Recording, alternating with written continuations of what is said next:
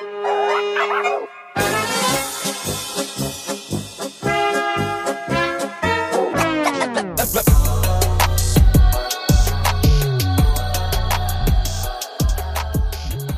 herzlich willkommen zu unserem Kulturell Inkorrekt Podcast. Mein Name ist Moni, ich bin eure Podcast-Hostin und heute bin ich sehr glücklich, weil ich eine wundervolle Frau bei mir zu Gast habe.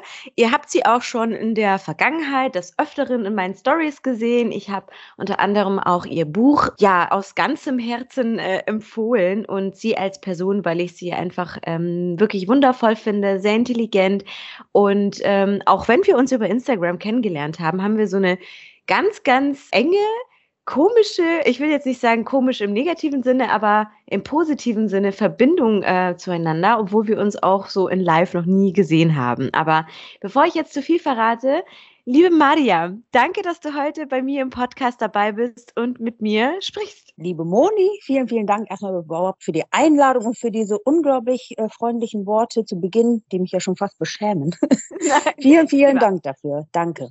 Ja, sehr gerne. Und ich freue mich sehr, dass du heute dabei bist, weil heute sprechen wir über das Thema Leben zwischen Welten. Eine kleine, ganz kurze Geschichte zu uns, bevor du dich dann gleich vorstellen kannst. Ich habe letztes Jahr, glaube ich, ja, das müsste letztes Jahr gewesen sein, ein bisschen was über deinen Roman Leben zwischen Welten gesehen gehabt. Und das war ja so diese Vor-Publishing-Zeit. Und da mhm. habe ich mhm. gesehen, wow, echt, äh, was macht sie da? Das ist ja total cool. Und dann habe ich eben äh, dieses Leben zwischen äh, Welten gesehen, was ja auch darum handelt, dein Buch eben was so stuck zwischen zwei Kulturen verkörpert, dass man sich gefangen zwischen zwei Welten fühlt. Und da habe ich äh, die Mariam äh, also angeschrieben. Ich so, boah, was machst du da? Das ist ja total cool. Und wann kommt dein Buch raus und so weiter und so fort. Also, liebe Leute, das war so unsere Vorgeschichte, wo wir dann wirklich engeren Kontakt gehabt haben und äh, ja auch mal so gefühlt haben, wir fühlen eigentlich beide so das Gleiche. Oder was sagst du dazu, Mariam? Ja, ich finde es ja nach wie vor sehr erstaunlich. Ich meine, ich weiß jetzt nicht, wie viele Jahre es jetzt mittlerweile sind, aber ich glaube, wir steuern auf vier Jahre Instagram-Verbindung ja. äh, zu. Eigentlich hatten wir relativ zügig einen unglaublich guten Draht zueinander und äh, dass sich dann parallel, also wirklich zeitgleich, beide auf sehr ähnliche Themen gestürzt haben. Ja. Und beide wirklich auf sehr eigene Art und Weise. Du mit deinem Podcast, ich mit meiner Literatur, dass wir beide etwas aufgearbeitet haben für uns und dann sehr, sehr, sehr zeitgleich. Es waren, glaube ich, plus minus zwei Wochen. Beide oh, auch zu diesem Zeitpunkt ähm, die Veröffentlichung hatten. Du hast deinen Podcast äh, an einem Sonntag, das weiß ich noch ganz genau, hast ja. dann äh, bist dann damit äh, public gegangen und ähm, ich habe kurz darauf ähm, meinen Roman veröffentlicht. Das fand ich schon ja fast etwas gruselig. Ich auch, weil es äh, weil es auch wir hatten uns ja überhaupt nicht abgesprochen. Wir hatten ja mhm. nicht einmal uns darüber ausgetauscht und mhm. äh, dann kommt am Ende so etwas zustande und es, es ist auch irgendwie neben dem gruseligen Effekt hat es eben auch dieses das Leben schreibt die besten Geschichten ne? und dass ja. es Menschen zusammenführt. Bin dafür sehr dankbar ich auch. Also in den Gesprächen mit Mariam habe ich einfach nur gemerkt, wir sind auf einem Level. Ich habe jemanden, der mich wirklich versteht, der das nachvollziehen kann, wie ich mich fühle. Aber bevor wir jetzt da reinsteigen oder einsteigen in das Thema, stell dich doch gerne noch mal kurz vor. Ich kenne dich ja jetzt besser, aber so für unsere Zuhörerinnen und Zuhörer, wer ist Mariam Gardisi? Sehr gerne. Also ich bin Mariam Gardisi, bin 39 Jahre alt, ich bin Lehrerin unterrichte Deutsch und Englisch und Deutsch als Zielsprache an einer Gesamtschule und äh, bin in Deutschland geboren. Die, die, Wurzeln liegen allerdings in Afghanistan. Meine Eltern kamen 1981 als politisch Verfolgte nach Deutschland und wurden hier aufgenommen. Und mein Roman ist ein autobiografischer Roman, der teils meine Geschichte erzählt. Das bin ich. Wann hast du beschlossen, ein Buch zu schreiben? Und was war so der Auslöser? Ja, also ich äh, habe immer schon geschrieben.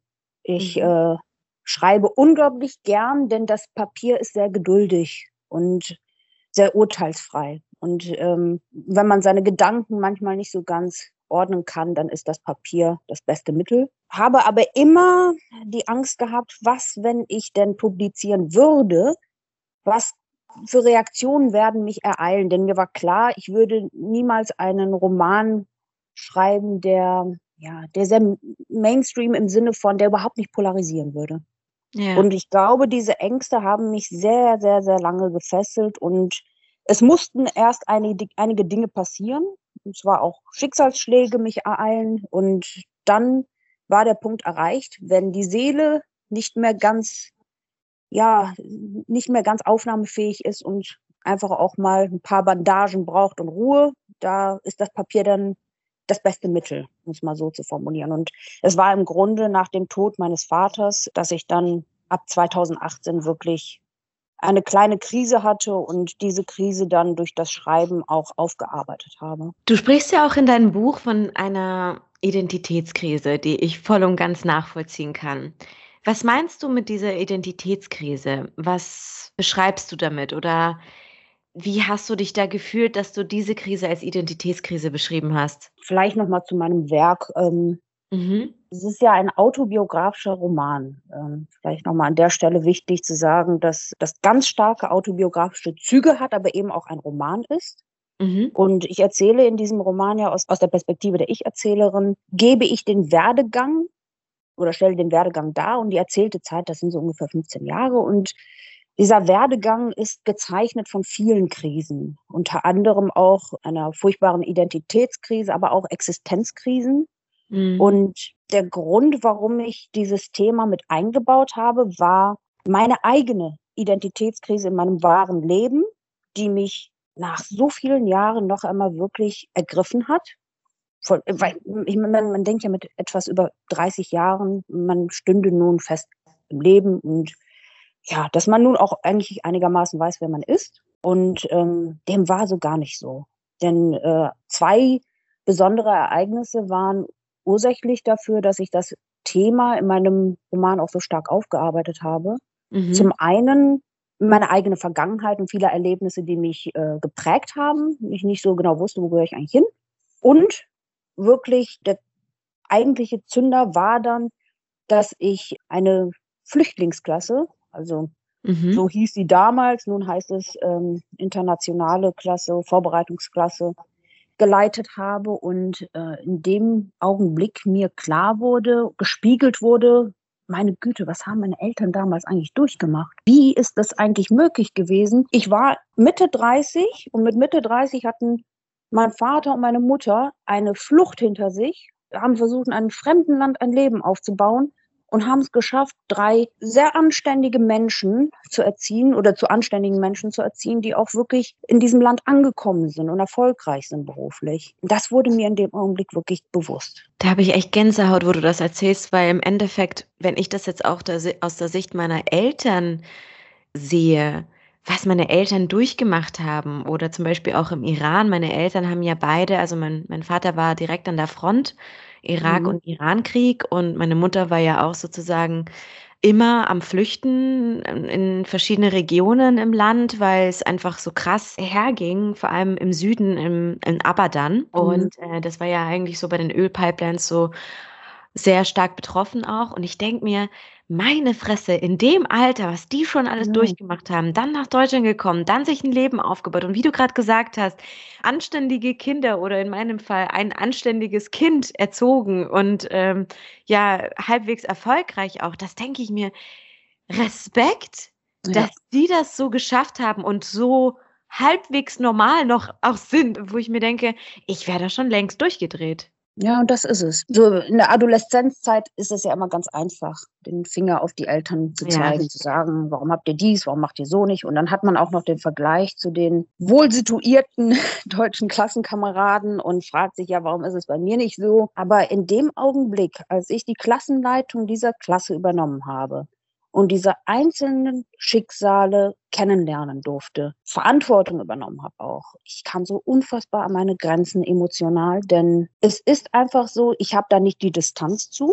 Mhm. Weil ich einfach wirklich zu sehr, mittlerweile kann ich professioneller mit umgehen, aber damals war es wirklich so, es hat unglaublich viel in mir aufgewühlt. Und ich musste damals auch ganz viel mit meinem Vater darüber reden. Und habe ihn auch gefragt, Papa, wie war das für dich damals, als ihr rübergekommen seid? Und ich, ich, du warst Oberstaatsanwalt in Afghanistan. Mhm. Du wurdest mit einer Limousine jeden Morgen abgeholt.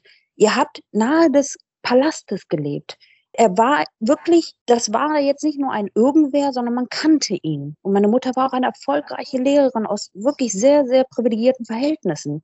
Und dann kommen sie hier hin, haben drei Kinder, leben in einer wirklich, wirklich sozial schwachen Gegend und sind immer, du hast darüber auch einen Podcast gemacht, dieses sehr ja, Duckmäuse. Duckmäuschen, ja. Ja, und wirklich ähm, dieses bloß nicht auffallen, bloß nichts falsch machen, verstehen kein Wort dieser Sprache und versuchen wirklich, sich durchzukämpfen. Und es sind ja nicht, ist ja nicht nur die Sprache. Da ist dann dieser berufliche Verlust, Verlust an Ansehen, dann auch die Kultur, die so völlig fremd ist. Das ist, das war ein, das war ein Schock. Das Komplettes war ein Schock. Gegen, ja. Richtig, die Freiheit war wunderbar, natürlich, aber die Freiheit hat auch sie an ihre Grenzen gebracht und zusehen, dass diese drei Kinder, weil meine Eltern immer schon sehr viel Wert auf Bildung gelegt haben, dass diese Kinder nun eine vernünftige Schulbildung genießen können. Das, was aus ihnen wird. Und das, also, ich, ich merke jetzt, wenn ich auch wieder mit dir darüber rede, ich habe so einen Respekt davor und ich wünschte, ich hätte es viel ja. öfter meinen Eltern gesagt. Ich wollte es gerade sagen. Ich wollte du kannst meine Gedanken lesen. Ich wollte gerade sagen, findest du, dass wir Kinder, die in also die so eine Geschichte haben, so eine familiäre Geschichte jetzt wie bei uns beiden, manchmal vielleicht nicht den gebührenden Respekt gezeigt haben, beziehungsweise vielleicht auch ein bisschen streng mit unseren Eltern waren, in dem Sinn, dass wir gesagt haben, boah, warum denkt ihr denn so oder warum seid ihr so scheiße oder nicht scheiße oder weißt du, was ich meine? Ob du da ja. findest, dass wir da vielleicht ein bisschen so den Hang haben oder die Neigung dazu, einfach zu streng zu sein oder zu streng gewesen zu sein? Ich glaube, das ist etwas, was man nicht generell beantworten kann. Ich glaube tatsächlich, wir, hatten, wir, wir selbst waren ja auch immer in einem Zwiespalt. Es ist ja, ja nicht so, dass ne, nur die Eltern in einem Zwiespalt waren oder irgendwelchen Herausforderungen sich stellen mussten, sondern wir ebenso, obwohl wir vielleicht hier geboren waren, obwohl wir die Sprache sprechen konnten. Ich glaube schon, dass man zumindest, ich kann für mich nur sprechen, gerade im Alter der Pubertät, dass man da auch dazu neigt, vielleicht zu wenig Empathie zu haben, weil man viel ja. zu sehr mit sich ist und auch weil man auch noch nicht das, das Reflexionsvermögen hat. Ich glaube ja. allerdings, dass man, wenn man etwas älter wird und auch ein gewisses Alter erreicht hat, dass man das anders reflektiert, die Perspektive ändert. Aber man muss auch wirklich vorsichtig sein, denn wozu wir auch neigen, mit wir meine ich jetzt wirklich Kinder dieser Eltern, die vielleicht auch einen entsprechenden Hintergrund haben, als politisch Verfolgte hingekommen sind, wie auch immer, dass wir ein bisschen zu viel Verantwortung uns aufbürden. Denn wir waren Kinder und wir sind in erster Linie dann in dem Augenblick Kinder und wir nehmen manchmal eine Verantwortung auf uns, die vielleicht etwas zu groß ist. Ich wollte gerade sagen, in deinem Buch habe ich ja auch gelesen, dass du da ja sehr oft sehr viel Verantwortung für deine Eltern getragen hast. Da habe ich mich auch gleich einfach angesprochen gefühlt, weil ich habe so das Gefühl gehabt, ich muss irgendwie zu schnell zu erwachsen sein. Ja, genau. Ich musste bestimmte Dinge machen, also selbst wenn es irgendwie so ein behördlicher Brief ist, den ich aufsetzen musste oder, mhm. weiß ich nicht, Termine ausmachen, weil meine, weil meine Eltern oder meine Mutter nicht besonders dem Deutsch damals ähm, ähm, nicht so mächtig war.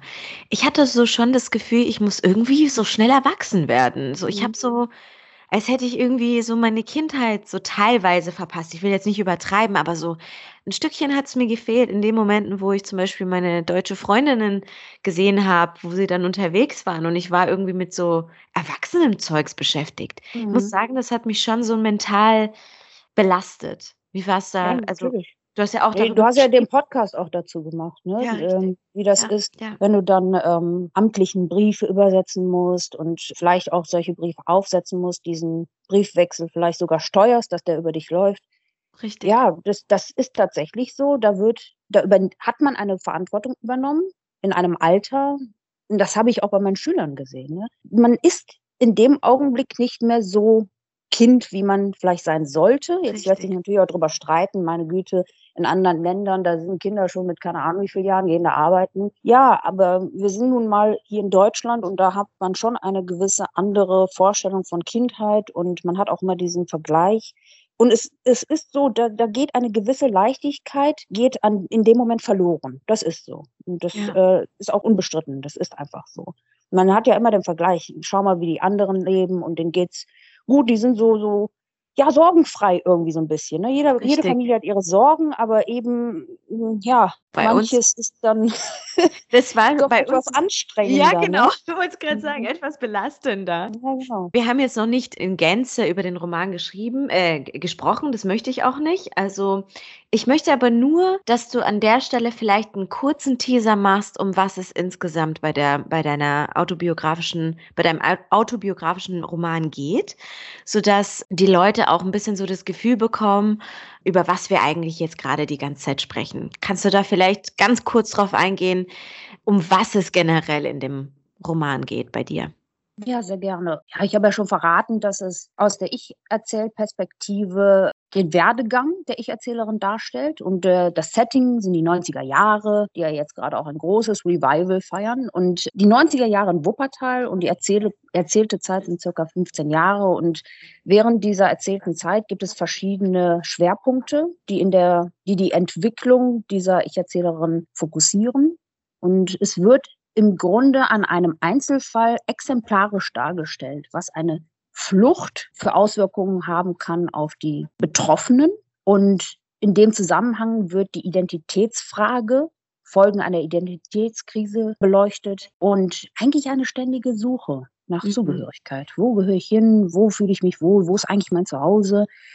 Aber auch, und das ist wirklich äh, ein ganz großes Thema in dieser gesamten Reihe, das ist ja der erste Band äh, Leben zwischen Welten, Hassliebe ist der erste Band äh, aus der Reihe Leben zwischen Welten, arbeite ich tatsächlich auch die Schuldfrage auf. Und das ist ein ganz, ganz großes Thema bei mir. Und Ausgelöst wurde das Ganze von Ferdinand von Schirach, als ich 2015 sein Werk gelesen habe, Schuld. Und das mhm. ist eine, das ist ein großes Thema, das mich sehr stark beschäftigt, manchmal auch belastet, aber auch sehr stark beschäftigt. Schuldfrage inwiefern? Also wie, wie kann man sich das vorstellen? Was möchtest du damit bezwecken? Also sagst du, mhm. ich bin auf der Suche nach dem Schuldigen oder, nee, oder wie ist das? Das ist, danke, dass du die Frage stellst, denn ähm, so manch einer wird das durch seine sehr einfache Brille so verstehen. Richtig. Ähm, das ist eine schöne Überleitung. Ähm, nein, natürlich nicht. Ich, ich habe in meiner Jugend sehr einfältig gedacht. Und äh, dieses Schwarz-Weiß-Muster von der ist schuld, der ist schuld, der ist nicht schuld, der ist gut, der ist schlecht. Das ist etwas, das habe ich abgelegt. Das ist eine Entwicklung, die stattgefunden hat in mir, dass ich einfach mal auch überdacht habe, ich habe vorhin schon angedeutet, mein Vater war wirklich sehr erfolgreich. Ja. Und ich habe mir in diesem Moment, ich habe sehr oft meinen Vater, ich habe immer mit dem Finger auf ihn gezeigt. Papa, du bist schuld, du hast dies gemacht, du hast das falsch gemacht, du hast das so gemacht. Und ab meinen Zwanzigern habe ich eine ganz andere Beziehung zu meinem Vater entwickelt und wir haben viel geredet. Dieses Thema Schuld haben wir gemeinsam fast 15 Jahre aufgearbeitet. Ich meine, wem, will ich jetzt Schuld geben? Will ich den will ich den Sowjets Schuld geben, dass sie in Afghanistan einmarschiert sind? Will ich jetzt meinem Papa Schuld geben, dass er in Deutschland es nicht geschafft hat, sich eine andere Existenz aufzubauen, erfolgreich zu werden, weil er, weil sein Jurastudium hier in Deutschland nicht anerkannt wurde? Äh, will ich meiner Mama Schuld geben, weil sie sich zu viel vom Papa gefallen lassen hat? Will ich mir selbst Schuld geben, dass ich nicht genug getan habe, nicht genug geholfen habe? Es ist diese ständige Frage, wer ist eigentlich schuld an diesem Desaster, das unsere Familie ereilt hat und auch diese vielen Schicksalsschläge. Man braucht das, der Mensch braucht das. Der muss jemandem irgendeine Schuld zuweisen können, damit er in irgendeiner Form klarkommt. Mit und diese Gewissen, Schuldfrage, ja. genau, richtig, richtig. Ne? Und mein Gewissen hat mich tatsächlich sehr stark belastet. Es gab viele Gründe dafür und man, man verzeiht anderen sehr viel, aber man verzeiht sich selbst sehr wenig. So. Da bin ich Profi drin bin unglaublich streng mit mir und das kann aber auch dazu führen, dass man daran zerbricht. Und ja. das ist ganz wichtig, dass man dann auch einmal ein bisschen gerecht sich selbst gegenüber ist und vielleicht auch mal etwas milde walten lässt. Und dahingehend habe ich dann auch meinem, mein Verständnis bezüglich Schuld geändert. Also Bevor ich da jetzt nochmal thematisch weitergehe bezüglich deinem Buch, muss ich jetzt wirklich gerade mal sagen, du, du hast es so auf den Punkt gebracht, dass man, also bei mir ist es so, dass ich auch so streng mit mir bin und mir immer die Schuld ich habe irgendeinen Pups gemacht und für mich ist es so ein Weltuntergang. So, was, oh mein Gott, was hast du gerade getan? Und du bist wahrscheinlich schuld gewesen. Und es plagt mich die ganze Zeit, wo jetzt vielleicht jemand anders sagen würde, Moni, das ist doch gar nicht so schlimm. Oder warum machst du dich dafür so fertig mental? Das ist doch kein Weltuntergang. Ich, da muss ich auch an mir selber arbeiten und das aufarbeiten, weil ich immer wieder merke, das zerdrückt mich. Das ist wie ja. so eine Walze die, die, die walzt die ganze Zeit über meinen Kopf, über meinen Gedanken und ich denke mir nur, irgendwie komme ich damit jetzt langsam nicht mehr klar, obwohl wirklich andere vielleicht sagen würden, das ist gar nicht so schlimm, wie du das siehst oder wir sehen das gar nicht so schlimm, was du getan hast. Aber ich weiß nicht, woher das kommt psychologisch. Warum manche Menschen, also manche Menschen haben ja überhaupt auch gar kein Gewissen so, gefühlt. Die sehen ja die Schuld nie bei sich selbst, ja. Es ist immer der andere. Das gibt es auch, ja. Aber so bei uns, ich habe keine Ahnung, wo das psychologisch auch herkommt. Keine Ahnung. Ja, ich äh, vielleicht noch mal ein schönes Zitat von Ferdinand von Schirach aus einem wunderbaren Interview. Wir verzeihen wirklich ganz vielen Menschen, einem blöden Taxifahrer und andere Menschen, die vielleicht auch mal ungerecht zu uns waren. Aber uns selbst können wir nicht verzeihen, weil vielleicht auch unser Anspruch an uns selbst einfach einer ist, dem man eigentlich gar nicht gerecht werden kann. Ja. Dass man geradezu zum Scheitern verurteilt ist, weil wir einen Maßstab an uns selbst anlegen, der vielleicht überdimensional ist. Und da, da muss man dann dran arbeiten und sagen, ja gut, ich bin auch nur ein Mensch fehlbar. Und das ist so. Wenn wir jetzt mal auf dein Buch zurück, zu, äh, zurückkommen, es leitet mich nämlich zu dem anderen Thema, worüber wir sprechen wollen, nämlich das Thema Kritik, will ich dir vorab noch eine Frage stellen. Und zwar, gab es Momente während, des, während dem Schreiben, wo du gesagt hast, hm, soll ich das jetzt wirklich ansprechen? Soll ich das jetzt wirklich thematisieren oder wird das irgendwie Konsequenzen haben? Also ist es dir leicht gefallen, den Roman zu schreiben oder gab es da Momente, wo du dir gesagt hast, da bin ich mir sicher, da wird es Aufschrei geben? Das ist eine sehr berechtigte, gute Frage, liebe Moni. Ähm, also ich muss sagen, bei dem ersten Band habe ich 2018 habe ich angefangen zu schreiben. Da habe ich überhaupt nicht, also ich wirklich habe überhaupt nicht drüber nachgedacht, was wer für Empfindlichkeiten haben könnte. Denn es ist meine Wahrheit, es ist mein Werk und es ist mein Empfinden zu dieser Zeit. Ja, mein Empfinden in den 90ern.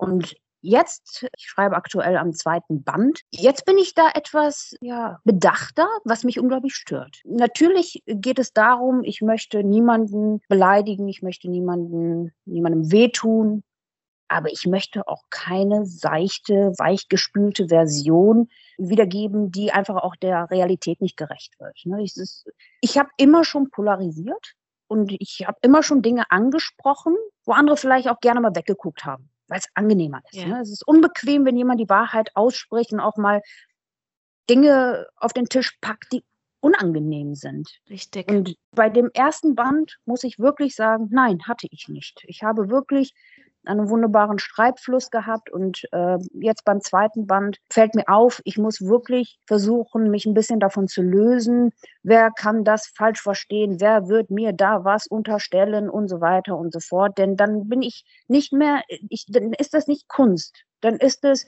wie kann ich es Menschen recht machen? Und das ist nicht die Funktion von Kunst. Sehe ich genauso. Wir haben ja schon in den ersten Wochen unserer Arbeit mächtig oder Kritik generell erhalten? Ich jetzt wegen meinem Podcast, du wegen deinem Buch. Würdest du sagen, dass die Kritik, die geäußert wurde von bestimmten Menschen, es, also dich dazu verleiten, bedachter dein Werk anzugehen? Oder was hm, ist der Kannst Aus du die Frage nochmal formulieren? Ja, also würdest du sagen, die Kritik, die du erhalten hast zu deinem Roman, ja. haben dich dazu oder führen dazu, dass du jetzt bedachter schreibst, weil du, weiß ich nicht, Angst hast, dass es irgendwie wieder so harsche Kritik geben wird oder weil du niemanden verletzen willst und hat, hast jetzt vielleicht gemerkt nach dem ersten Roman, du verletzt damit Menschen und das möchtest du natürlich auch nicht. Oder was hat dich dazu geführt, jetzt ein bedachter zu sein, oder? Ja, ich glaube letzteres. Ich möchte niemanden verletzen. Ja. Also wer mich kennt, nun, jetzt werden natürlich auch viele Leser da sein, die mich nicht kennen. Also ich bin ein, also ich, puh, ich bin ein so empfindsamer, mitfühlender Mensch und ähm, das Letzte, was ich will, ist Menschen verletzen. Ich bin aber auch, und das ist so ein bisschen die Ambivalenz in meinem Charakter, ich bin auch jemand, ich werde nicht ähm, Sugarcoating betreiben. Ja. Denn wenn etwas wirklich in einer Schieflage ist, ich spreche gerade wirklich über gesellschaftliche Umstände, dann werde ich das nicht gut reden. Denn wenn ich etwas tue, dann tue ich es zu 100 noch was Prozent, ganz oder gar nicht. Das ist so mein Charakter, ganz oder gar nicht. Und dass man da auch vielleicht den einen oder anderen mit vor den Kopf stößt. Ja, ist denn das nicht gerade mein Ziel? Dass ich diese Menschen, jetzt hat man da hinten einen Krankenwagen im Hintergrund, mach mal kurz das Fenster zu. ähm, ist das nicht letztlich das Ziel, dass man auch diese Menschen in ihrem Weltbild rüttelt? Diese Weltordnung, die sie haben, die vielleicht sehr starr ist, dass sie diese vielleicht nochmal überdenken? Ist das nicht das Ziel von Kunst? Und das ist es. Aber ich bin wirklich noch einmal vielleicht etwas sensibler im Sinne von, ich möchte niemanden verletzen. Und da habe ich auch schon mit meinem, jetzt einen wunderbaren Lektor, der auch einer meiner besten Freunde ist, darüber gesprochen, äh, wie wir das im zweiten Band handhaben möchten. Denn was ich nicht möchte, ist, dass Menschen sich beleidigt fühlen. Also es gibt immer Menschen, die sich beleidigt fühlen werden. Das Eben. muss ich mal anstelle äh, das ist erwähnen. Aber Egal, ich möchte wie du es formulierst. Ja, ja. Genau. Aber ich weiß auch, dass ich in meinem Werk, also wer jetzt äh, sehr viel Wert auf Political Correctness legt, der sollte das Werk sich vielleicht nicht zu Gemüte führen. Der wird ja daran, ja, der wird ja wahnsinnig werden. Ich schreibe aus der Perspektive eines jungen Mädchens, ähm, einer jungen Frau in den 90ern. In den 90ern war das mit der Political Correctness noch wirklich etwas anders, so wie man zum Beispiel auch einfach überall geraucht hat, in den Hörsälen, in Zügen und sonst wo. Da war, das war ein anderer Lebensstil. Und wer das nicht so ganz erkennt, der wird auch, wenn man ihm ein Telefonbuch in die Hand drückt, da irgendwas ganz Furchtbares finden und dem Künstler unterstellen, ja, du, du hast das so hingeschrieben, damit du mich beleidigst. Das ist halt wirklich auch mal ein subjektives Wahrnehmen. Es gibt ja Menschen, die deinen Roman nicht wirklich verstanden haben. Und da kann ich ja nur auch das nur emphasisen, sozusagen, dass es viele Menschen gibt, die nichts von der Materie verstehen, aber trotzdem Kritik äußern. Mhm. Jetzt war meine Frage, wie bist du denn mit der Kritik umgegangen? Was hat das so mit dir gemacht, emotional? Ich meine, da warst du ja auch wirklich, da bist du ja auch ganz in der ersten Front, äh, wenn einen E-Mails ereilen, die vielleicht äh, sehr auf die Person abzielen. Ne? Also ja. Äh, ich, ich, muss ja dazu sagen, ich bin ja wirklich ganz neu in diesem Ressort. Du bist da, glaube ich, schon etwas mehr firm. Für mich ist das wirklich so, ich habe mich in meiner Jugend sehr schwer getan mit Kritik. Mhm. Das musste ich lernen. Jetzt ist es so, ich bin sehr dankbar für Kritik. Denn das sage ich auch meinen Schülern immer. Man, nur gute Kritik führt dazu, dass man weiter wachsen kann. Und wir haben wirklich Richtig. alle ein ganz großes Bedürfnis, weiter zu wachsen. Wir wollen nicht stagnieren. Jetzt ja. ist es aber so, um auf deine Frage zurückzukommen, wie ich damit umgegangen bin. Als mich wirklich die ersten Mails natürlich zum Großteil anonym äh, erreicht haben, die zielten zum Teil dann sehr stark auf meine Person ab. Und das ist dann etwas, da muss man sich dann fragen, hm, wenn man jetzt erst einmal zunächst überlegt, worum geht es bei Kritik? Was, warum kritisiert man grundsätzlich? So, da muss man jetzt erstmal überlegen, was ist die Motivation? Wenn ich jemanden kritisiere, dann habe ich ein ganz großes Bedürfnis, dass diese Person weiterkommt, dass, dass sie vielleicht etwas verbessert. Aber Richtig. bei der Formulierung bedenke ich mehrere Aspekte. Die Beziehungsebene. Wie stehe ich zu dir? Kennen wir uns? Wer bist du eigentlich? Und bin ich vielleicht einfach nur dein, der Rezipient deines Werkes? Und die Sachebene. Bleibe ich bei der Sache? Oder beginne ich mich hier in einer Form äh, verbal äh, zu positionieren und schieße mit Worthülsen auf eine Person, weil gerade was in mir in einer Schieflage ist, in eine Schieflage geraten ist, weil ich angestoßen wurde, weil etwas zu meinem Weltbild nicht passt. Und das ist natürlich, und das weißt du, glaube ich, sogar besser als ich, im Zeit Alter, in, im medialen Zeitalter so, dass man jeder meint, seinen Senf dazu abdrücken zu können. Die ganzen also, Moralapostel. Ja. ja, ja, genau, Moralapostel. Wunderbarer Ausdruck. Genau. Jeder meint alles, äh, so die Weisheit mit Löffeln gegessen zu haben und jeder meint, was beurteilen zu dürfen und jeder meint, also ich pauschalisiere natürlich gerade sehr stark, auch wirklich äh, beleidigend werden zu dürfen, weil ich verstecke mich hinter diesem Bildschirm. Ich Richtig. bin sicher, ich bin in einer Sicherheitszone, ich kann einfach alles ablassen. Es wird mir sowieso nicht zu Schulden kommen. Richtig. Das es gibt keine persönliche Hemmschwelle, wo ich jetzt zum Beispiel jemandem gegenüberstehe und mich vielleicht schämen würde, weil ich glaube, 90 Prozent von den Menschen, die äh, sich erlauben, online so eine Kritik oder halt per Mail, wie auch immer, per Brief, so die Kritik zu äußern, das würden sie sich niemals trauen, wenn sie dir gegenüberstehen würden. Punkt. Na, da würde ich dir widersprechen. Also ich, es gibt dreiste Menschen. die dir das da auch. Ja, sehr wenig. Ja, ich mein, ne? Wir reden ja zum Teil auch von Menschen und ähm, da muss ich jetzt wirklich auch mal äh, so ein bisschen meinen Lehrercharakter äh, raushängen lassen. Wenn wir jetzt erst einmal über Kritik sprechen, ähm, du erlaubst jetzt einen kleinen Schwenker ähm, in die Schule. Sehr gerne. Wenn meine Schüler eine Präsentation halten. Da ist jetzt ein Schüler XY, der hält eine Präsentation. In dem Kurs herrscht eine wunderbare Lernatmosphäre. Man ist sich einander wirklich wohlgesonnen, man will lernen, die Lehrerin, der Lehrer ist wirklich sehr, sehr, sehr interessiert daran, dass die Schüler wachsen und möchte sie wirklich zu mündigen und vor allen Dingen auch differenziert denkenden Menschen erziehen in der Schule. So, dann wird jemand jetzt einen Vortrag halten und jetzt kommt die Feedbackrunde. Jetzt soll man Kritik äußern. Oh. Ja, nicht oh, ganz im Gegenteil. Bin gespannt jetzt. Wenn die Lernatmosphäre positiv ist, dann ist sehr klar, und das lernen meine Schüler sehr früh bei mir, wir beginnen zunächst einmal damit, dass wir uns bedanken. Wir bedanken uns dafür, dass sich jemand Mühe gegeben hat. Mühe gegeben hat, eine Präsentation zu, vorzubereiten und zu halten. So, damit hat man den Tenor schon gesetzt.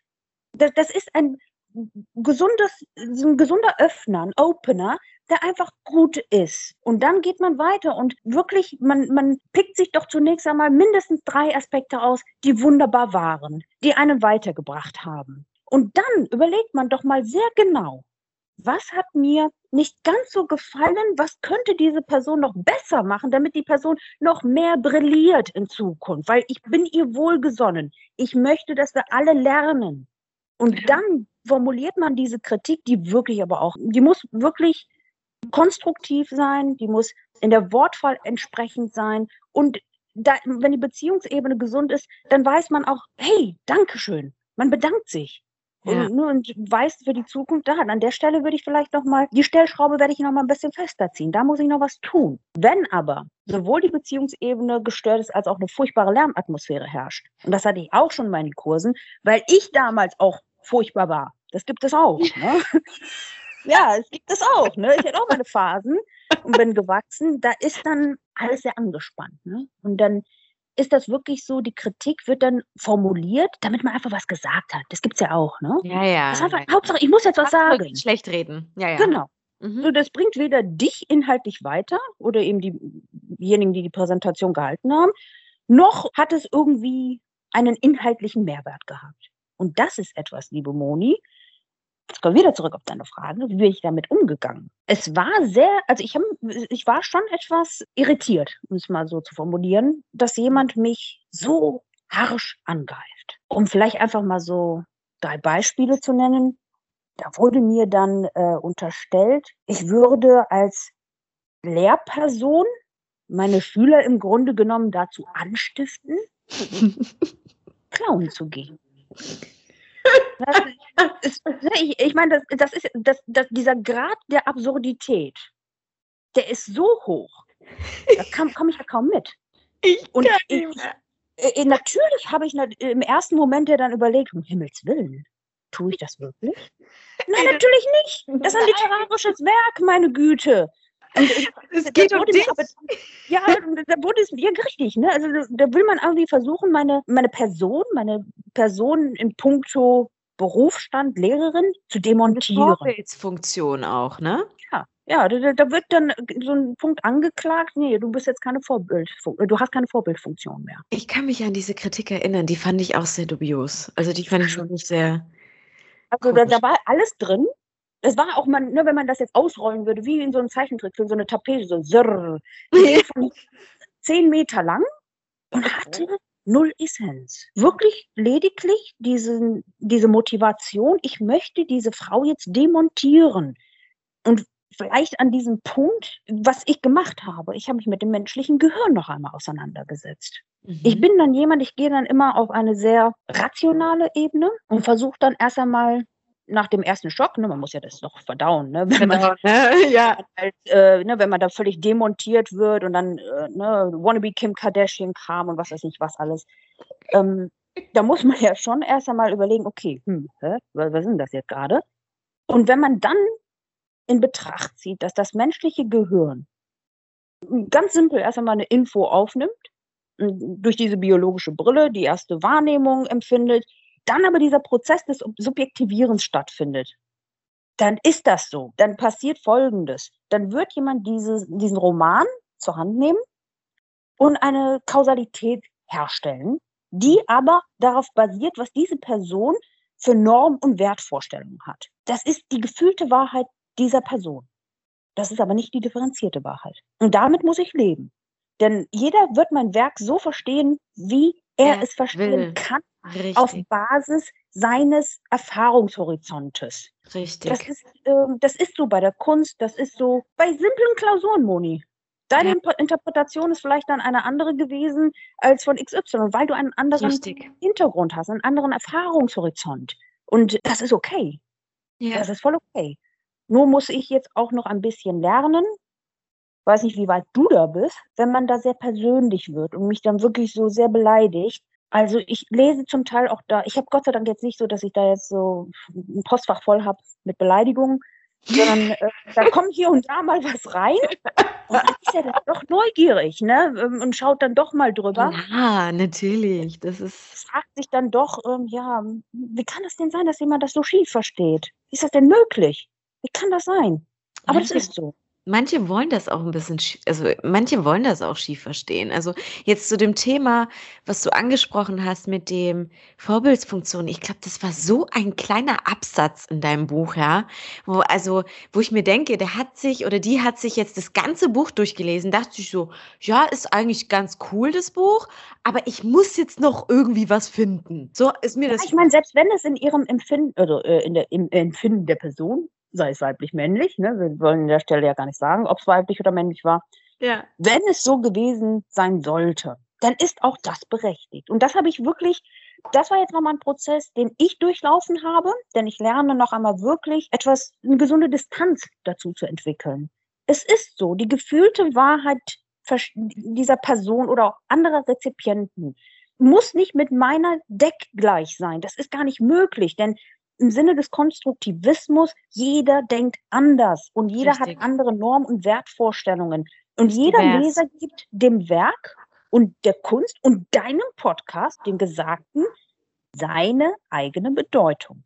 Richtig. Ob das mit deinem Wertsystem, Moni, oder mit meinem deckgleich ist, das, das weiß ich nicht. Ne? Und das ist auch okay, aber man muss auch genau das, und das ist ein großes Problem unserer Gesellschaft, ertragen können, wenn etwas anders ist. Richtig. So.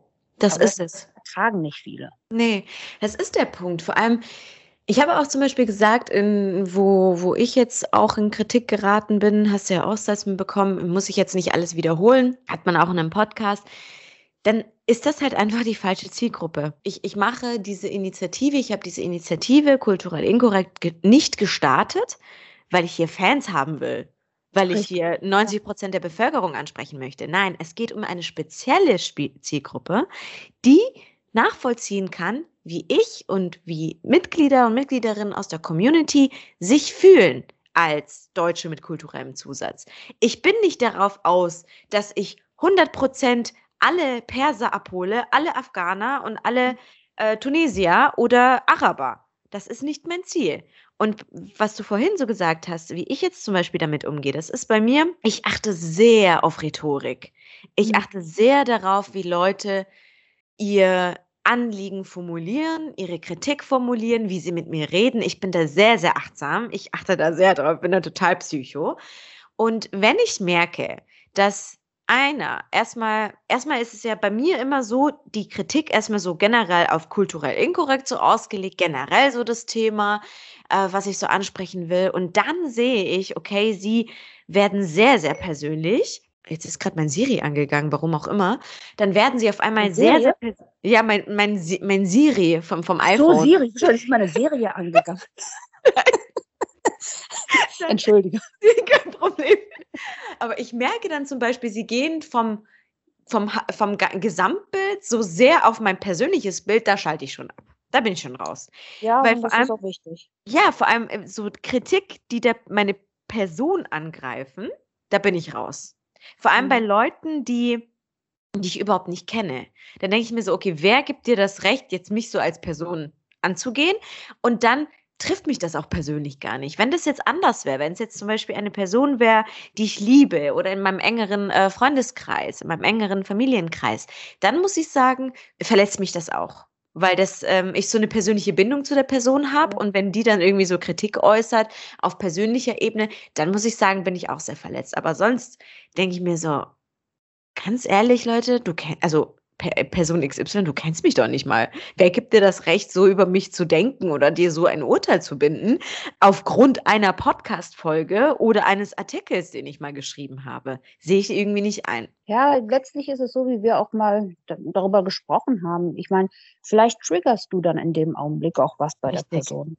Und Richtig. da musst du im Grunde genommen sogar dir selbst auf die Schulter klopfen und ja. sagen, hey, gut. Und selbst wenn das Menschen sind, die nicht der Zielgruppe entsprechen, die du anvisierst. Ja, Richtig. aber ist doch wunderbar. Dann hast du in denen was bewirkt. Und wenn sie dich in dem Moment dafür ja, anklagen wollen, sollen sie es tun. Macht mal. Ja, also sollen sie machen. Aber merkst ja auch selber, diese Anklage ist ja meistens, man hört das heraus. Das ist etwas, das, das hat mit denen selbst noch zu tun. Die sind mit sich selbst noch nicht klar. Richtig. Und du sprichst etwas an, was in ihnen noch, da ist noch ein Knoten. Und der muss gelöst werden. Aber den kannst du nur, du kannst nur den Impuls liefern. Das Lösen Richtig. ist die Aufgabe, dass jede, jeder einzelne Person muss das selber dann tun. Das ist nicht mehr dein, dein Verantwortungsbereich. Richtig. Kann ich dir nur zu hundertprozentig recht geben. Ja, vielleicht ja. kann ich an der Stelle mal zwei, drei Literaturtipps geben, worüber wir gesprochen haben, weil ähm, gerne weil das wirklich ein Thema ist, äh, gerade auch so mit Blick äh, auf unser Zeitalter, Umgangsformen. Ne? Ich, ich, finde, es gibt eine gewisse Form der Verrohung und die hat eben auch damit zu tun, dass jeder äh, im WWW irgendwo seine, äh, seinen Senf abgeben kann und abdrücken kann, ohne erkannt zu werden. Vielleicht nochmal dazu, Freiherr von Knigge über den Umgang mit Menschen. Äh, aus dem 18. Jahrhundert, aber kann man zu jeder Zeit äh, lesen und vielleicht einfach nochmal seine eigenen Verhaltensweisen überdenken. Wie benehme ich mich anderen Menschen gegenüber und ist das alles anständig, was ich da mache? Auch für mich. Ne? Ich habe das auch gelesen und mhm. man, man wird dann nochmal sensibler im Umgang. Ne? Überlegt sich nochmal, wie formuliere ich Dinge und wie nehme ich selber Dinge wahr. Und ja, das wird in dem Werk auch so ganz wunderbar noch einmal hervorgehoben. Mhm. Manche Menschen muss man einfach auch lassen. Weil sie einfach, ja, die haben nicht das entsprechende Denkvermögen. Die können gar nicht bis hin zur Metaebene kommen. Das ist nicht etwas, was jetzt bös gemeint ist. Das ist so. Das ist die Wahrheit. Ja. Das differenzierte Denken ist nicht Realität. etwas, was jeder kann. Richtig. Und wenn diese Personen dann in ihrer sehr eindimensionalen Welt und ja, in ihrem eindimensionalen Denkvermögen in dir ein Feindbild sehen oder eben deine Arbeit so völlig doof finden, ne? Ist okay. Finde es ja. doof. Aber lass mich in Ruhe. Ja. Nerv mich nicht. ja, lass mich weitermachen, lass mich weiterziehen, denn ich habe hier eine ja, ich habe ein Ziel. Ich, hab, ich mache das, weil ich eine Art Mission habe, aber dann muss man nicht die Person angreifen. Das finde ich aber etwas, das muss einfach nicht sein. Und mhm. zum Gehirn, worüber wir jetzt vorhin auch nochmal gesprochen hatten, mhm. ähm, ich glaube, das hast du sogar auch gelesen, von Kahnemann, Thinking Fast and Slow. Oh ja, das ist ja unglaublich. Das ist über die Denkfehler. Das ist doch auch mal ganz nett, wenn man das nochmal, ja, sich zu Gemüte führt, dass unser Gehirn, wie es funktioniert und dass wir auch vielen Denkfehlern unterliegen. dass wir nicht allmächtig sind. Das ist ganz gut. Das ist, ja, finde ich auch sehr, sehr gutes Buch. Hast du noch einen weiteren Literaturtipp?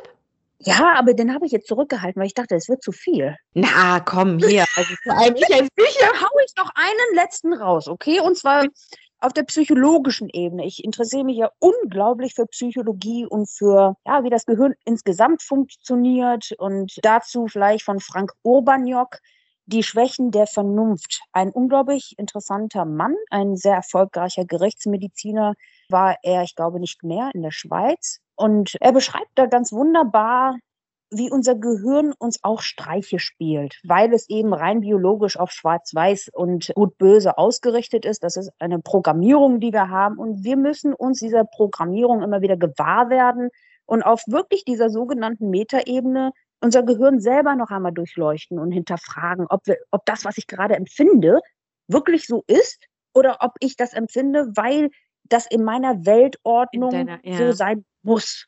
Richtig. Also kann ich Boah. sehr, sehr, sehr empfehlen. Wirklich. Boah, ich habe mir alle drei Bücher, gut, Kahnemann habe ich ja schon gelesen, aber die anderen beiden, die sind sofort auf meiner Bücherliste gerade gelandet. Werde ich mir sofort holen. also vor allem das, was du jetzt als letztes angesprochen hast, weil es ist unglaublich gut, weil im Endeffekt denke ich mir auch manchmal, irgendwie bin ich in meinem Denken ja determiniert, weil so wie ich aufgewachsen bin oder in meiner jetzigen Umgebung, bin ich in meinem Denken nicht ganz frei. Weißt du, was ich meine? Weil ich mir, ja. weil ich so denke in, in der Welt, der ich jetzt lebe, aber ist das richtig so zu denken? Oder gibt es dann noch so ein differenziertes Denken? Und das denke ich mir, und das denke ich mir, jetzt habe ich so oft denken gesagt, das denke ich mir so Denkst oft. Klar, denke ich mal. Äh, aber ich glaube, dieses Buch wird mir sehr, sehr viel oder sehr äh, stark helfen, da mal ein bisschen so rauszubrechen auch.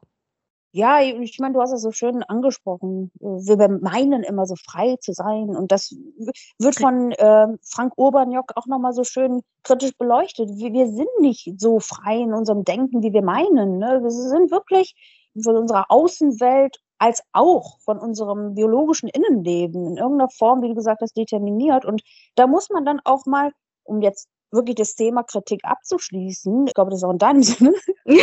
Moderation übernehmen, um Gottes Willen. Aber äh, um das äh, vielleicht abzurunden, dieser erste Impuls, den man hat, wenn man Kritik äußert, vielleicht nochmal tief durchatmen. Ja. Und dann nochmal überlegen, worum geht es mir gerade? Ja. Was, was beschäftigt mich gerade? Was bewegt sich in mir? Und dann vielleicht auch nochmal auf die Formulierung achten. Und da haben wir Knigge noch einmal ähm, wie, wie formuliere ich mein Empfinden? Denn es ist immer ein subjektives Empfinden. Richtig. Und kann ich vielleicht grundsätzlich meinem Gegenüber, der Person, die ein Produkt erschaffen hat, erst einmal nichts Böses unterstellen. Richtig. Das, das wäre so der erste Schritt.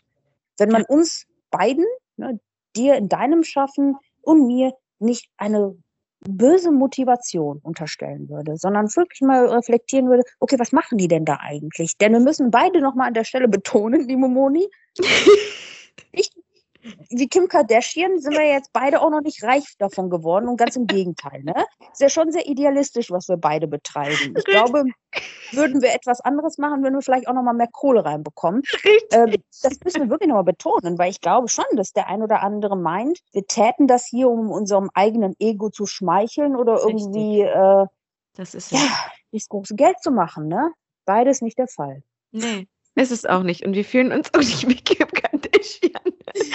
Und ja, aber der, der Vergleich, komm, kann uns fast schon schmeicheln. Aber, aber Mariam, das ist ja das, was man auch nochmal betonen muss. Wir wollen ja nichts Böses. Wir wollen ja der Menschheit nichts Böses. Also wir wollen ja nicht irgendwelche Leute dumm dastehen lassen. Wir wollen, wir wollen, im Gegenteil, wir wollen ja etwas bewirken, etwas Positives in der Gesellschaft. Ja, aber es ist häufig so. Ja. Also, Menschen, die was Positives bewirken wollen oder wollten in der Geschichte, ähm, hatten es ein bisschen schwer, ne?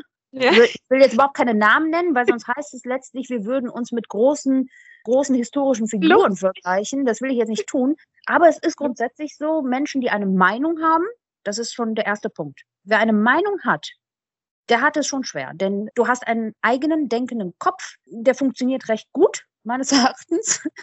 Und das, damit ist das schon so, dass du äh, als, als Frau mit Migrationshintergrund und äh, ja, als jemand, der vielleicht nicht so mit dem Strom schwimmt, Richtig. Da wirst du es immer etwas schwieriger haben. Bevor wir jetzt zum nächsten Thema kommen, will ich nur ein, ein kleines Beispiel dazu nennen, was du jetzt gerade gesagt hast. Ähm, es wird immer jemanden geben, der deine Arbeit scheiße findet, warum auch immer.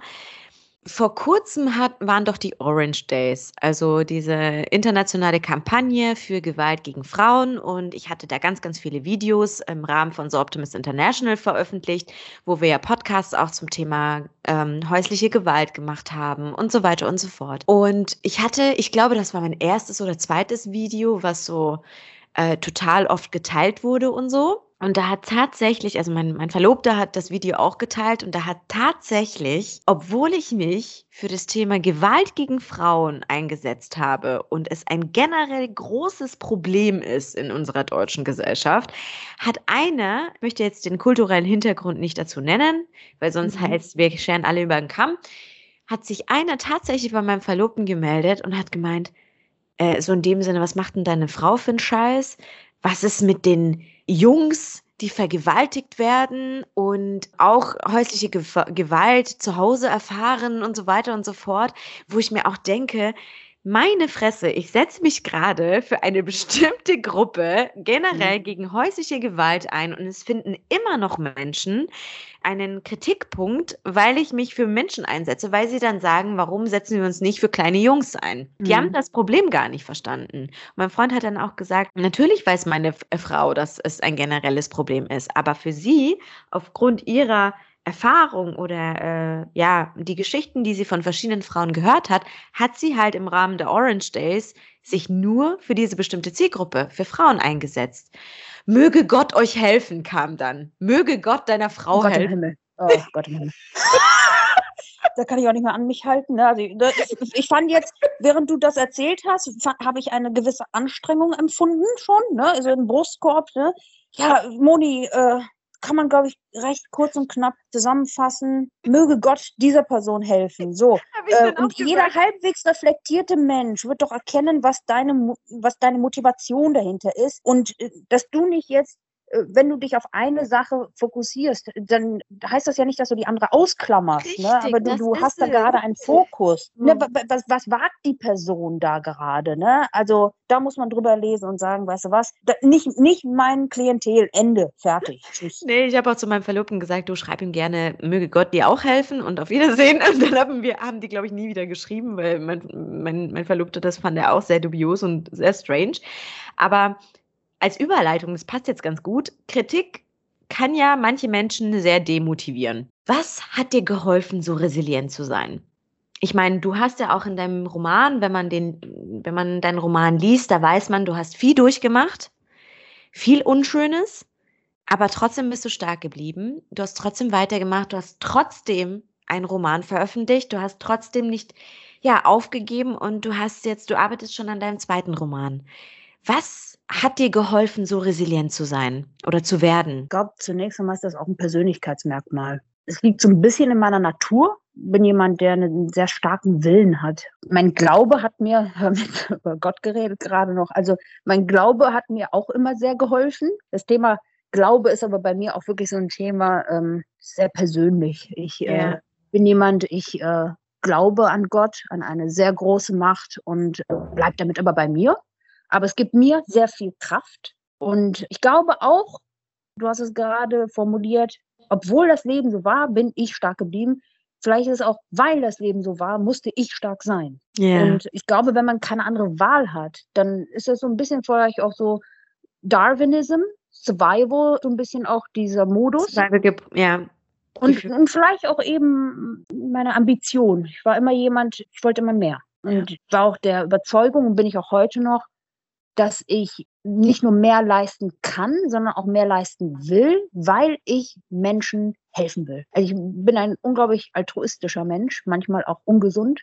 Das muss ich auch noch so ein bisschen lernen. Ich helfe, wo ich kann, und ich glaube tatsächlich, dass meine Geschichte, davon bin ich überzeugt, weil ich so die Erfahrung gemacht habe in gewissen Gesprächen mit meinen Schülern oder auch in meinem Umfeld, dass meine Geschichte andere wirklich, anderen eine Art Survival Guide sein kann. Wenn ich damit auch nur einer Person Hoffnung machen kann, die vielleicht in einer Lebenskrise oder Existenzkrise oder Identitätskrise steckt, dann habe ich echt was bewegt. Wenn es nur eine Person ist, wirklich, weil dann hat diese Person in dem Moment Hoffnung. Hoffnung, dass es besser werden kann und dass man doch was erreichen kann. Egal, was das Leben einen für Steine in den Weg schmeißt, es geht halt weiter. Richtig. kann ich voll und ganz verstehen. Wenn du jetzt überlegst, was wären denn so deine Tipps für unsere Zuhörerinnen und Zuhörer? Wie kann man resilienter werden? Welche Mindsets oder welche Sätze kann man so sich sagen?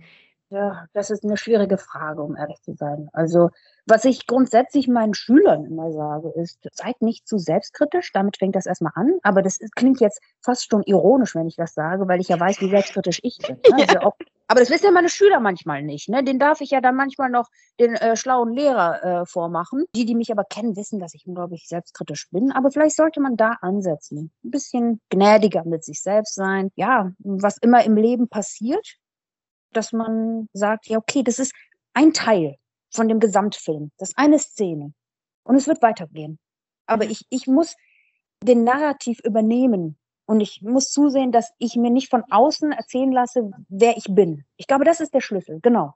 Jetzt komme ich gerade drauf. Resilienz entwickelt man, glaube ich, in erster Linie, wenn man für sich genau weiß, wer man ist, was man tragen kann und ertragen kann. Aber an, wirklich im selben Atemzug muss ich wirklich nochmal klarstellen, Resilienz bedeutet nicht, dass ich nicht auch mal schwach sein darf. Ne? Das Richtig. ist wirklich die Kehrseite der Medaille, wenn man von außen als unglaublich stark wahrgenommen wird. Da ist ganz selten auch die differenzierte Wahrnehmung, hey, die Person hat auch wirklich, die ist sensibel, die hat einen sehr sensiblen Kern. Und das ist etwas, das, das verstehen manche nicht so recht. Ne? Das, ich habe zum Beispiel einen unfassbar weichen Kern. Und das ist etwas, das ist ein Zwiespalt manchmal auch. Ne? Wenn man ja. sehr stark ist, dass man auch mal sich selbst einräumt, ich darf gerade mal nicht stark sein. Ich finde das Wort schwach in dem Zusammenhang falsch. Ich darf mal nicht stark sein. Und das ist okay. Und das ist etwas, das muss man sich, glaube ich, doch auch mal bewusst machen. Man ist nicht schwach, wenn man mal nicht stark ist. Ja, und das, das Wichtigste einfach daran, darin liegt, einfach weiterzumachen. Ja, einfach weiterzumachen. Ja, dieses einfach, aber ist halt wirklich so, manchmal ist es eben nicht einfach. Ja. Und diese Momente sind auch wirklich begründet und da sollte man sich auch nicht wahnsinnig machen, sondern sagen, okay, es ist gerade so, ich habe ein Tief, aber das Leben geht weiter und so werde ich auch weitermachen. Aber man darf sich da jetzt auch nicht unter Druck setzen. Aber du merkst, Moni, ich habe da keinen Tipp, ne? Nee, Wirklich kann man auch so in dem Sinne nicht sagen. Also, ich bin ja jetzt auch kein Mental Coach oder so, weil da nee. gibt es ja auch ganz viele mittlerweile bei Instagram, die alle irgendwie wissen, wie man es richtig machen soll. Ich ja, weiß es in zehn, Schritten, in zehn Schritten mit meinem E-Book resilienter werden. Ja, so, so genau, genau. Ne? Und dann äh, guckt man sich das an und denkt, jetzt muss ich diese Anleitung einfach nur verstehen und anwenden und irgendwie funktioniert es nicht. Ne? Nee, also ich habe da keinen Tipp für. Nee, im Endeffekt kann ich auch nur sagen, was du gesagt hast, dass man auch akzeptieren muss, schwach zu sein, ja. Ähm, und man soll sich auch die Zeit nehmen. Also im Endeffekt, klar, not forever, aber was bei mir jetzt zum Beispiel so der Fall ist, ich merke oft, ich nehme mir viel zu wenig Zeit, traurig zu sein. Also über das, was passiert ist, nachzudenken, innezuhalten und zu sagen, okay, ich brauche jetzt diese Zeit, um meine Trauer auszuleben, in Anführungszeichen. Und ich habe gemerkt, ich mache einfach in Anführungszeichen weiter, ohne das wirklich so verarbeitet zu haben. Und ich glaube, das ist so der größte Fehler, den man machen kann. Weil irgendwann holt es einen ja, ein. Das holt dich einfach. Ja, aber jetzt habe ich, hab ich endlich mal einen Punkt, in dem wir uns grundsätzlich unterscheiden. das ist das, wirklich das, ist das erste Mal, dass ich sagen kann, wir unterscheiden uns in dem Punkt grundsätzlich.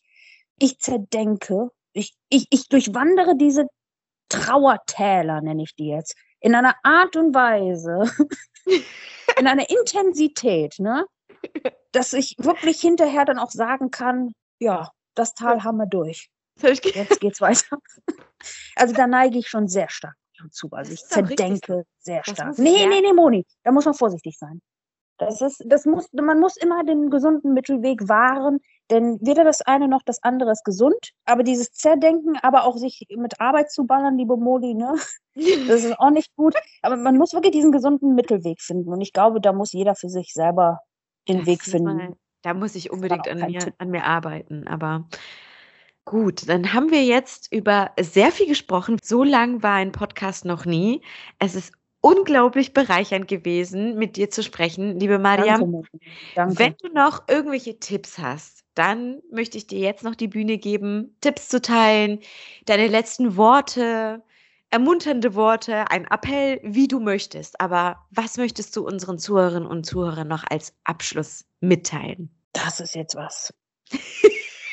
ja, ich äh, freue mich zunächst einmal, dass ich dieses wunderbare Gespräch mit dir haben durfte, liebe Moni. Also unabhängig vom Appell. Ich fand es sehr bereichernd und das wäre dann auch mein Appell an die Zuhörer. Man sollte sich immer mit Menschen umgeben, die einen nicht nur verstehen, sondern vor allen Dingen einen auf Augenhöhe antreffen. Und man sollte sich ein bisschen davon frei machen, jedem gefallen zu wollen. Denn wenn man diesem Ziel nachhängt, hat man es im Leben ganz schön schwer. Das sollte man nicht tun. Man sollte seinen eigenen Weg für sich suchen und finden. Und diese Suche ist, das ist eine lebenslange Suche. Da sollte man sich von frei machen, wer was von einem hält, welche gesellschaftlichen Normen einen einzwängen und sich selbst erst einmal finden. Und wenn man sich selbst gefunden hat, einigermaßen, dann sollte man dieses Ich gut wahren, weiter ausbauen und dafür sorgen, dass dieses Ich immer in einer schönen, gesunden, ja, in einem schönen, gesunden Raum wachsen kann. Und dazu gehören gute Menschen, kluge Menschen, bereichernde Menschen wie du, Moni. Und oh, dafür danke ich dir. Ich bin, ich habe Tränen in den Augen, wirklich. Ja, ich habe auch Gänsehaut, denn du weißt, was immer ich sage, und ich weiß es auch bei dir, das ist wirklich so gemeint. Es passiert sehr selten, dass man solche Menschen trifft und die sollte man dann wirklich im Leben behalten und dankbar dafür sein. Vielen lieben Dank, meine Liebe. Du hast ähm, es auf den Nagel, also auf, auf, den Punkt getroffen, ganz, ganz, ich kann nicht mal mehr reden, weil ich so emotional gerade bin. Aber ist doch schön, wenn dann einem auch mal die Sprache wegbleibt. Das ist doch immer ein wunderbares Zeichen. Ist doch schön. Ich kann es nur, wie ich es auch immer sage, nur zurückgeben. Du hast es mit deinem Werk bewiesen, was für eine, also nochmal unterstrichen. Davor wusste ich ja schon, dass du eine unglaublich tolle intellektuelle Frau bist, eine sehr, sehr starke Frau. Ich sehe nicht viele Frauen in meiner Umgebung als so, wie soll ich das jetzt sagen, ohne dass die Leute beleidigt sind, als so. Manchmal muss man gar nicht mehr. Unglaublich stark, weil da gehören nur meine Mama, meine Schwiegermutter, jetzt auch du, die ich äh, und meine Freundin Nika, die eine sehr, sehr unglaublich starke Person ist sehr, sehr wenige Frauen, die so ein Level bei mir haben. Deswegen, ich kann nur von dir lernen. Ich danke dir von ganzem Herzen, dass du dir heute die Zeit genommen hast, mit mir zu sprechen. Und liebe Leute, liebe Zuhörerinnen und Zuhörer, vielen Dank, dass ihr uns gelauscht habt, dass ihr euch, dass ihr euch die Zeit genommen habt und eure Lebenszeit uns gewidmet habt. Ich kann euch das Buch Leben zwischen Welten, Hassliebe von Mariam Gadisi nur empfehlen. Ich werde es in die Show, Shownote packen. Ich selbst habe gelacht, geweint, hatte Gänsehaut. Ich hatte ungefähr alle Gefühle auf dieser Welt, die man haben kann beim Lesen dieses Buches. Es ist ein literarisches Meisterwerk. Bitte Danke. durch dieses Buch. Es ist unglaublich bereichernd für euch. Da bin ich mir hundertprozentig sicher danke dir nochmal vielmals dafür, wirklich. Auch, dass du dir die Zeit genommen hast, mich als Gesprächspartnerin in deinen Podcast einzuladen. Und vielleicht noch einmal als Abschluss meinerseits, danke, dass du diese Arbeit machst, obwohl es manchmal auch sehr unangenehm für dich wird und auch werden wird künftig. Danke, dass du das tust. Vielen lieben Dank dafür. Ihr Lieben, Zuhörerinnen und Zuhörer, alle wichtigen Links packe ich in die Show Notes. Ihr wisst Bescheid. Wir freuen uns, wenn ihr uns Feedback, konstruktives Feedback oder konstruktive Kritik da lässt. ähm, bitte nur konstruktiv. Ansonsten findet ihr äh, ja dann Newsletter und so weiter, den anderen Podcast, dann alles nächste Woche. Ihr wisst Bescheid. Danke an äh, diesem Sonntag, dass ihr uns zugehört habt und wir wünschen euch eine schöne Woche, würde ich mal sagen. Auf Wiedersehen. Tschüss.